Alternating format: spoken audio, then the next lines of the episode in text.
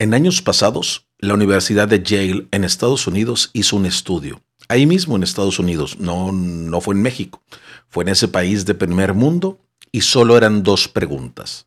La primera de ellas decía algo más o menos como, actualmente, viviendo en tu misma comunidad, ¿qué preferirías? ¿Ganar 500 mil dólares al mes y que tus amigos ganaran la mitad? ¿O preferirías ganar un millón de dólares pero que todos tus amigos ganaran el doble. Más del 80% prefirió ganar solo 500 mil pesos con tal de que sus amigos ganaran la mitad. Segunda pregunta. Mismo caso, ahí en tu comunidad les dijeron, ¿qué pedirías? Lo que sea. 50 autos, 10 mil millones de dólares, miles de viajes, todo lo que tú quieras. Pero eso que tú pidas lo pedirás sabiendo que a tus amigos se les dará el doble. Nuevamente, la inmensa mayoría pidió nada, absolutamente nada. Así es, prefirieron no recibir nada con tal de que sus amigos no tuvieran más que ellos. A veces pensamos que la peor envidia es que la gente desee tener lo mismo que nosotros tenemos, pero no es así. La peor de las envidias es aquella que a esa persona no le importa tener lo que tú tienes, simplemente no quiere o le da coraje que tú tengas eso que anhelas. Eh, dicen por ahí, tus amigos quieren que seas feliz, pero no más que ellos. Y peor se pone la cosa cuando esos que desean que nosotros no alcancemos o tengamos, en la mayoría de los casos, son la gente que se llama amigos y familia. A tal nivel ha llegado esto que ahora aplica más que nunca ese dicho que dice, triunfa en secreto para que crean que vas perdiendo. O sea, que ahora hasta recomendable es que mejor ni siquiera se enteren de tus éxitos porque o te criticarán de frente o solo hablarán a tus espaldas.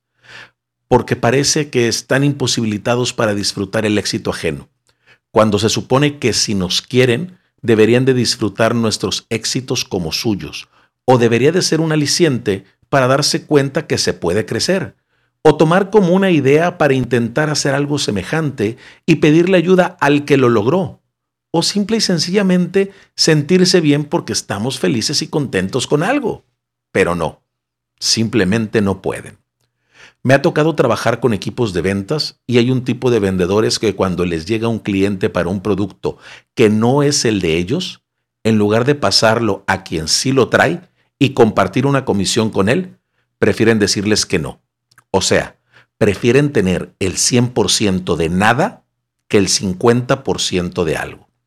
¿Y sabes qué dicen ellos para justificar esa acción?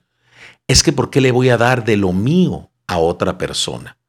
Y no piensan que también se puede dar lo contrario, que en algún momento alguien del otro equipo los buscará para compartir una comisión de eso que ellos sí pueden vender y que esa comisión les caerá sin hacer tanto esfuerzo ahora a ellos. No, solo se cierran para ver qué van a ganar ellos y que los demás no lo ganen. Y es que eso es gran parte de nuestro problema como sociedad.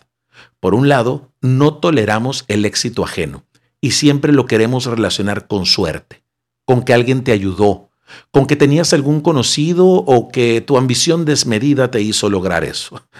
O sea que hasta mala persona eres ya por lograr cosas. Y por otro lado, que nos creemos merecedores de todo. Creemos que nosotros sí tenemos nuestros logros solos, que nadie nos ayuda y que lo que tenemos realmente lo merecemos. Y que si no tenemos más es porque hemos tenido mala suerte o no hemos tenido tanta suerte como el otro. Así vivimos, con el ego inflado, creyendo que solo nosotros o quienes nosotros decidimos pueden o deben o se merecen tener tal o cual cosa, o que solo lo que nosotros conseguimos es bueno y lo de los demás es ambición o ego. No sabes cuánta gente escucho que cuando comparto algo dicen que estoy presumiendo, que soy materialista o que ellos también lo iban a lograr pero que por X cosa no lo lograron. Total, que siempre tienen algo que opinar menos sentirse bien por uno. Revísate cuando veas una publicación en Facebook o cuando alguien te platique de algún éxito o algún logro de alguien. Checa cuál es tu primera reacción, ¿Cuál es tu primer sentimiento? ¿Cuál es la primera frase que pasa por tu cabeza? Eso que sientes o digas en tu mente, eso eres tú realmente. Todos los demás seguramente te dirán que no presumas tus logros, que los guardes para ti, que no enseñes tus éxitos. Yo te digo lo contrario. Tú enseña todo y cada quien lo tomará o pensará según como tenga de traumas y problemas en su propia cabeza. Porque como siempre digo, a veces hay que lograr cosas, aunque sea para fregar. Ahí te dejo esto, por si te sirve.